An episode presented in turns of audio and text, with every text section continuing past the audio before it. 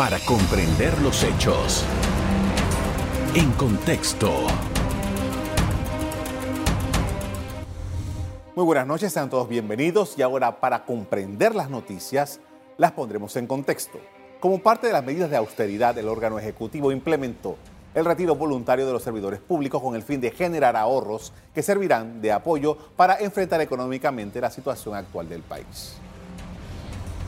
La propuesta del Ejecutivo establece un bono como beneficio por el retiro voluntario para los funcionarios públicos que quieran optar por renunciar voluntariamente al cargo que desempeñan actualmente. Al menos 35 mil funcionarios califican para el plan de retiro. ¿Quiénes han puesto su cargo a disposición? ¿En cuánto se reducirá la planilla estatal? En la siguiente entrevista abordamos el tema. Así es, para ello me acompaña Manuel González, el coordinador de planes y programas de la Presidencia de la República. Buenas noches. Muy buenas noches a ustedes y a la teleaudiencia que nos observa. Gracias por aceptar nuestra invitación. En primer lugar, defínanos en qué momento nos encontramos luego de que ya se estableció formalmente la creación de este programa. En estos momentos nos encontramos en la etapa de divulgación del programa a través de las direcciones de recursos humanos de las diferentes entidades del sector público en coordinación con la Dirección General de Carrera Administrativa. ¿Cuál es la vigencia de este plan de retiro? Este plan de retiro voluntario tiene como vigencia el periodo durante el cual los servidores públicos interesados pueden presentar como fecha máxima su formulario de inscripción, que es el 15 de noviembre próximo. Ahora, ¿qué pasa con las personas que se inscriben? Esto es eminentemente voluntario.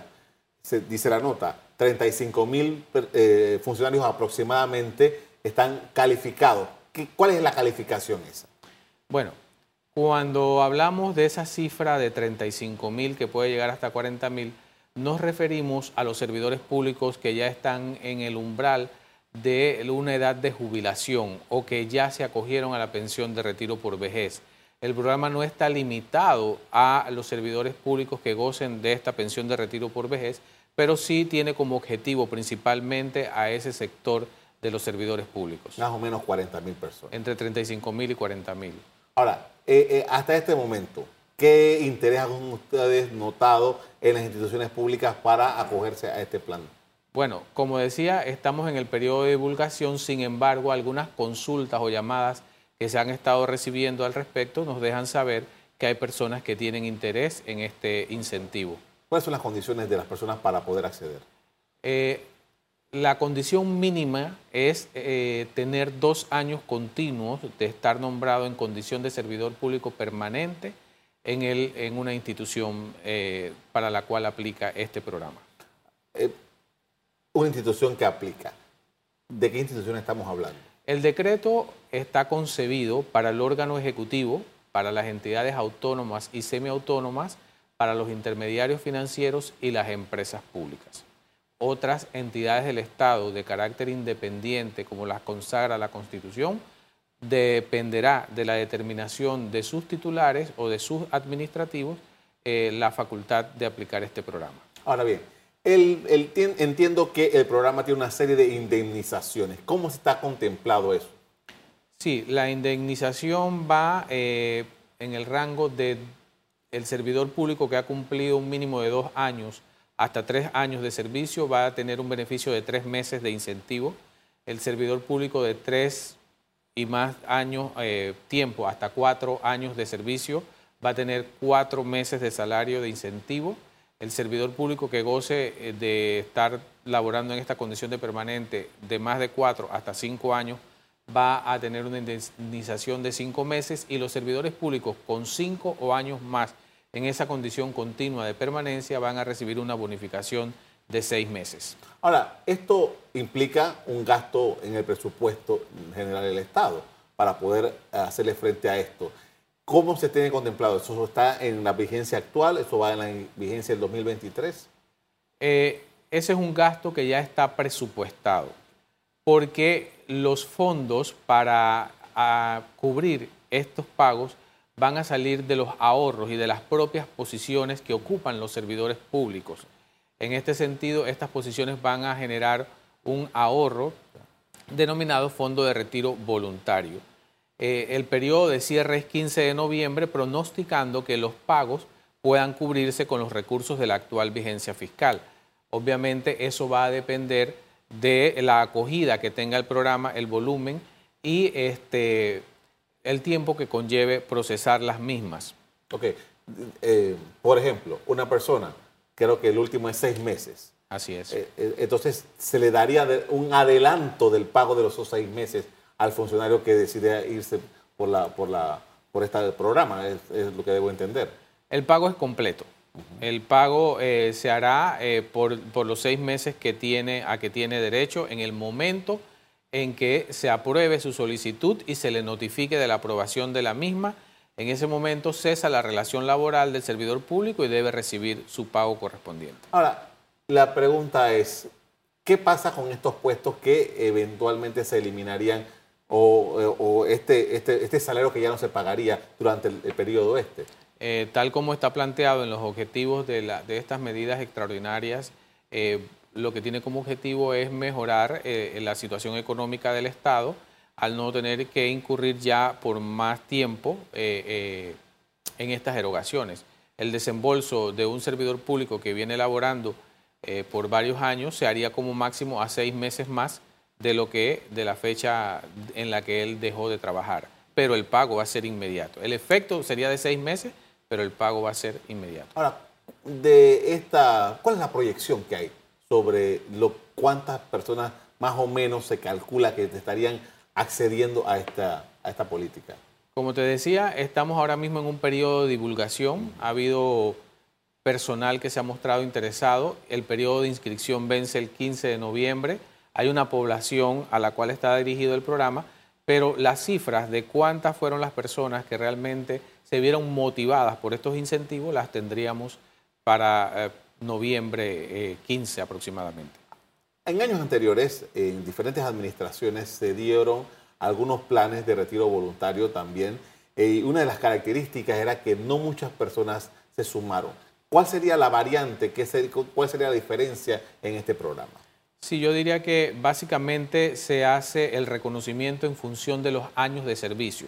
Otros programas recientes de retiro voluntario reconocían los años post eh, Jubilación. Jubilación, exactamente. Pues haberse acogido a la pensión de retiro por vejez. En, esto, en estos momentos estamos reconociendo los años de antigüedad, de tal manera que un servidor público que recién se jubiló, pero pasa de cinco años en la administración pública, va a recibir igualmente seis meses de salario, igual que lo recibe un servidor público que ya tenga varios años de haberse jubilado.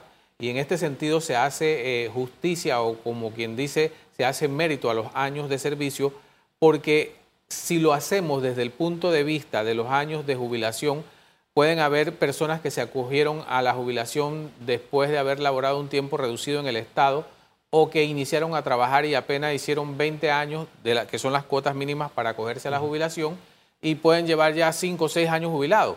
En cambio, una persona que tiene toda una carrera en el sector público de 30 a 35 años puede estarse recién eh, eh, podía haberse estado jubilando hasta ahora, pero si la escala respondiera a los años post jubilación, no iba a tener el beneficio de los seis meses, como en este caso sí se da. Con esto vamos a hacer una primera pausa para comerciales. A regreso seguimos hablando sobre este plan que ha diseñado el Gobierno Nacional. Ya regresamos. En breve regresamos gracias a...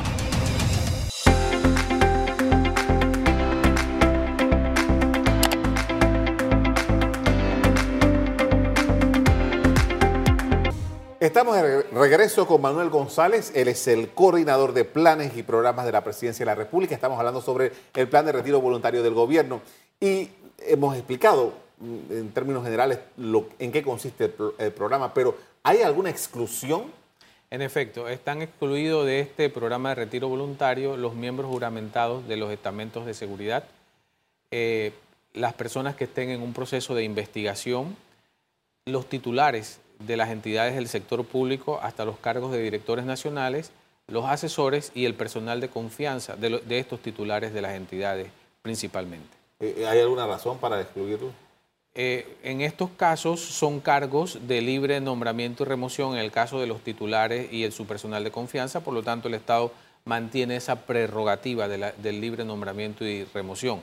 En el caso de los estamentos de seguridad, por la labor muy particular que eh, eh, les corresponde. Y también en el caso de las empresas públicas, los que se rigen por el Código de Trabajo, porque las relaciones laborales son, se rigen de otra, de otra forma.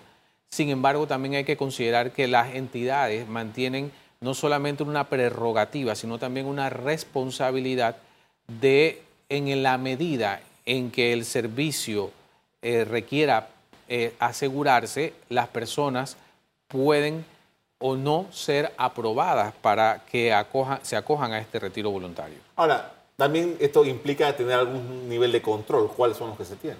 Eh, sí, en, términos de control, es necesario señalar que el decreto dispone que todas las entidades deben remitir la información correspondiente al Ministerio de Economía y Finanzas y a la Contraloría General de la República para garantizar que estas posiciones sean objeto de los ahorros correspondientes y por otro lado, que en, el futuro estas personas no ingresen nuevamente a la condición de servidores públicos.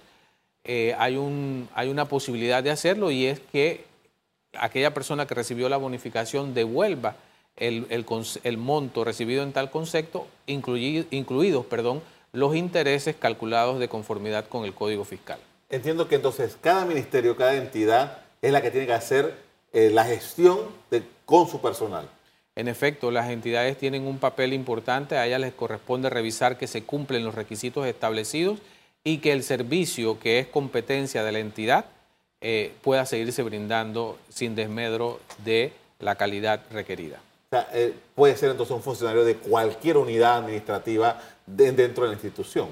En efecto, todos los servidores públicos, salvo las limitaciones de las que hablamos hace un momento, tienen la opción de optar o de llenar la solicitud correspondiente y se, se harán las evaluaciones eh, que permitan determinar la viabilidad o no de acoger el programa. Panamá tiene mm, desde ya creo que más de veintitantos años una ley de carrera administrativa, hay una dirección de carrera administrativa de la Presidencia de la República. ¿Cuál es el rol que tiene esta institución con este programa? Esta Dirección General de Carrera Administrativa ha estado eh, unificando criterios, unificando los formularios, los formularios correspondientes para la aplicación y este, orientando a las entidades en el proceso y la divulgación del programa. Ahora, eh, para los efectos de este, de este plan, he leído, por ejemplo, que FENACEP tiene algunas observaciones, ha, salido el, dirigente de FENACEP tomando algunas, haciendo algunas, algunas puntualizaciones sobre el plan. ¿Cuál, ¿Qué tipo de conversación se tiene con FENACEP, que es la federación que aglutina a los servidores públicos, asociaciones de servidores públicos? Bueno, eh, sí hemos conocido a través de los medios algunas de las inquietudes, pero te puedo decir que, por ejemplo, preocupaciones que ellos han manifestado de que se perderían otros derechos no es cierto, porque el programa no va en detrimento de derechos adquiridos por ley. El servidor público mantiene sus derechos adquiridos y estos deben serles pagados en el momento en que se retire también si no se han hecho con anterioridad, como por ejemplo vacaciones adquiridas, tiempo compensatorio. Ese tipo de derechos no, es susceptible de perderse por un programa de retiro voluntario. Lo que establece el decreto en relación a que el único emolumento que se considerará para calcular la bonificación es el salario es justamente eso, para determinar el monto de los seis meses de bonificación en el caso de aquellas personas que tienen el derecho a esta bonificación máxima o según le corresponda de acuerdo con la antigüedad a cada uno. Tomando eso en cuenta, si un funcionario eh, tiene, que se, quiera acoger a esto, tiene vacaciones pendientes, que, es muy típico del sector público, tiene dos, tres, cuatro, quizás más eh, vacaciones pendientes, además tiene tiempo compensatorio. Se tendría que primero agotarse todo eso para luego entonces entrar al programa.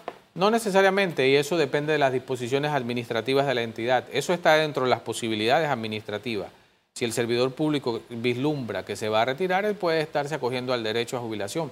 Pero también cabe la posibilidad de que al momento de retirarse se le pague los salarios y eso va a depender de la realidad presupuestaria de la entidad.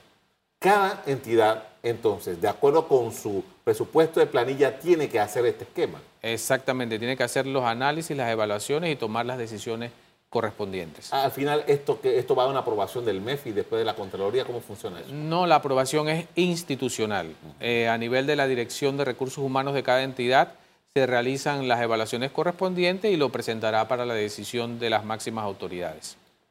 Dentro de los servidores públicos, eh, nosotros hay unas cifras, 253 mil y tantos, no sé cuánto exactamente son, porque algunos me dicen de uno u otro.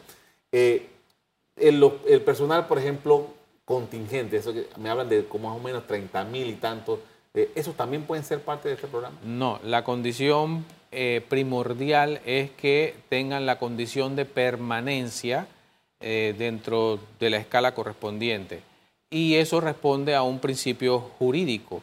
las contrataciones de personal eventual, llámese transitorio o contingente, de acuerdo con la ley, vencen cada vigencia fiscal. Eso es lo que establece la ley de presupuesto.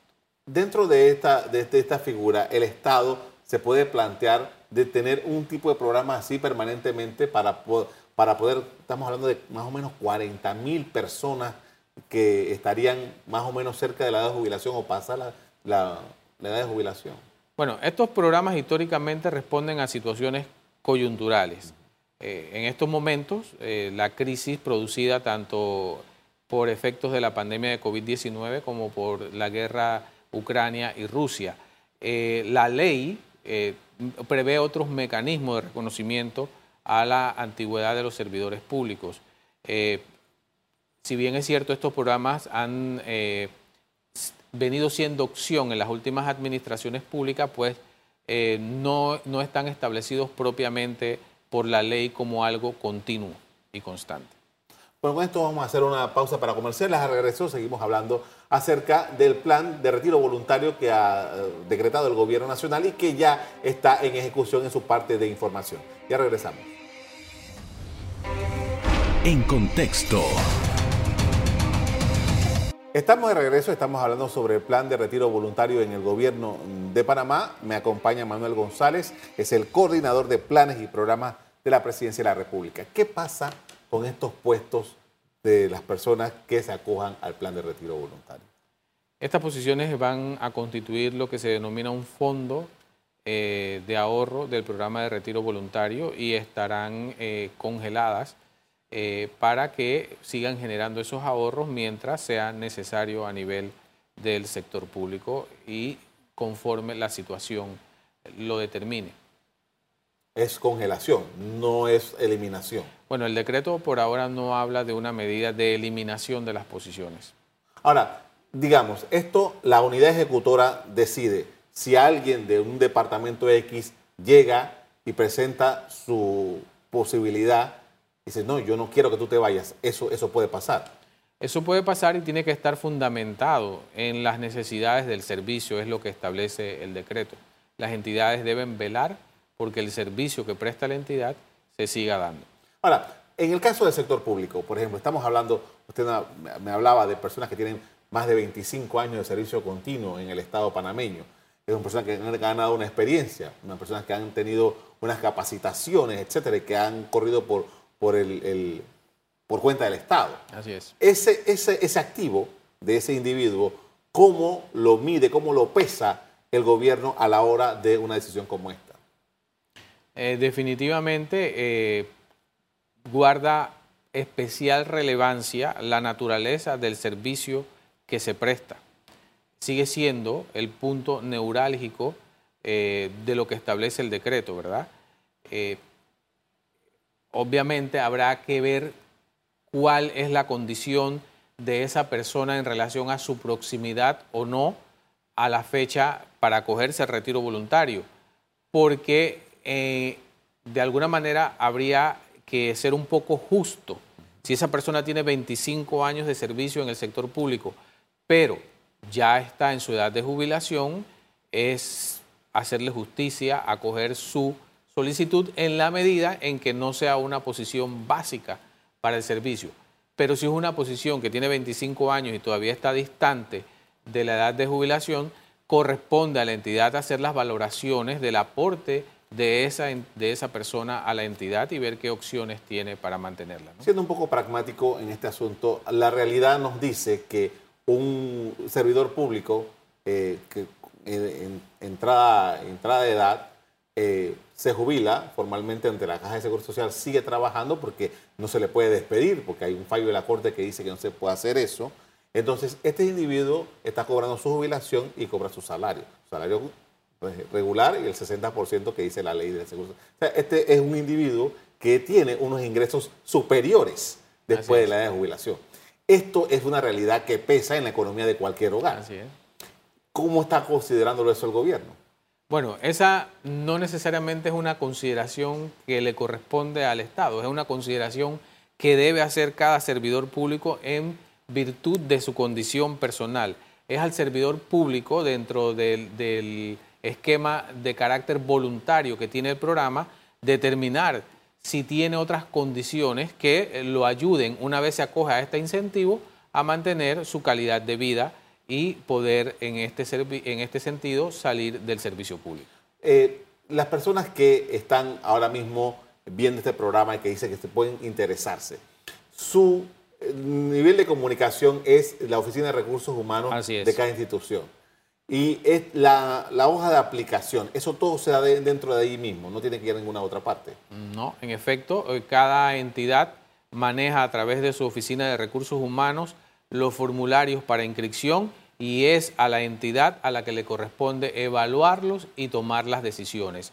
En coordinación con la Contraloría General y con el Ministerio de Economía y Finanzas, solo le corresponde a la entidad hacer los trámites para los pagos correspondientes y las comunicaciones para los controles que salvaguarden eh, las medidas que el programa establece a futuro. Hasta el 15 de noviembre tienen para eso. Sin embargo, ya digamos que se hace la selección interna. ¿Cuánto, cuánto tiempo pasa después para tomar la decisión de que, oye, fulano y tal, muchas gracias, aquí está, hacemos el papeleo y ya recibirás tu pago?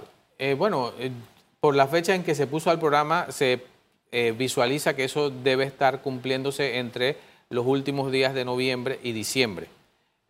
Sin embargo, depende de qué gran acogida tenga el programa y si el volumen determina necesario un, tiempito adicional, ¿no?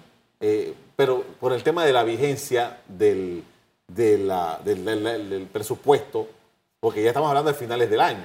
Sí, lo que, lo que sucede es que, de acuerdo con la ley de presupuesto, el presupuesto tiene lo que se denomina reserva de caja y se pueden hacer las reservas necesarias para, eh, si fuese necesario postergar un trámite a enero o febrero, estos trámites puedan realizarse. Y si hay algo seguro en el sector público es que el, que está en la planilla cobra. Así es. Ese es un dinero que está allí. Por eso es que está dirigido a los funcionarios permanentes. Ahora, tomando esto en consideración y, viendo el plan, que, es una promesa de parte del gobierno panameño, ¿Cuáles otros elementos se tienen ah, asegurados para justamente que eh, la planilla, o más bien, que los gastos del gobierno realmente bajen tal como lo ha prometido el gobierno?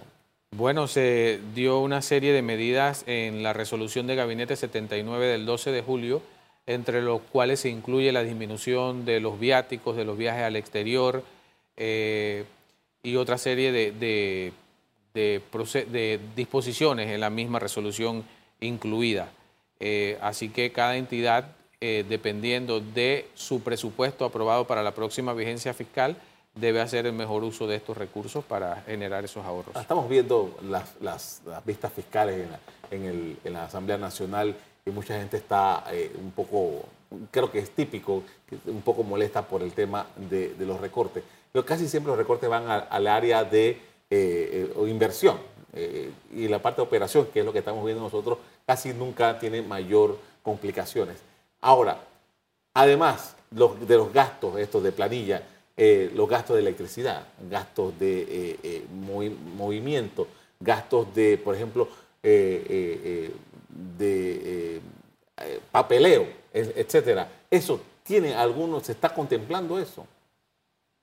el Ministerio de Economía y Finanzas ha abordado con las entidades inicialmente su presupuesto para determinar qué recortes se pueden hacer como parte de los procesos que se dan todos los años. Y, obviamente, aunque hay lo que tú dices, un descontento por el presupuesto recomendado, pues venimos de dos años donde se ha dado una situación muy particular y eh, la experiencia es lo que lleva al Ministerio de Economía y Finanzas en función de la proyección de los ingresos a recomendar ese presupuesto.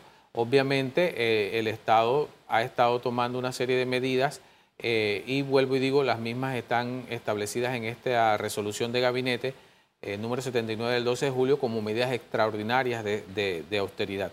El retiro voluntario de los funcionarios públicos, entonces, hasta el 15 de noviembre tienen para inscribirse. En efecto. Y es en cada unidad ejecutora. Asimismo, es en cada entidad. Y esto dependerá entonces del criterio de la, de la, de la institución. Hay una evaluación que le corresponde a las unidades de recursos humanos y las mismas harán las recomendaciones eh, pertinentes ante la máxima autoridad de la entidad. Te agradezco mucho por habernos acompañado esta noche para ver este tema, muy amable. Como no, muchas gracias a ustedes por ayudarnos a divulgar el programa. A usted también quiero agradecerles el que hayan puesto atención a lo que hemos hablado esta noche con este plan del gobierno. Como siempre, los invito a mantener la sintonía con EcoTV. Buenas noches. Listo. Para comprender los hechos. En contexto. Revive este programa entrando al canal 1 de BOD de Tigo.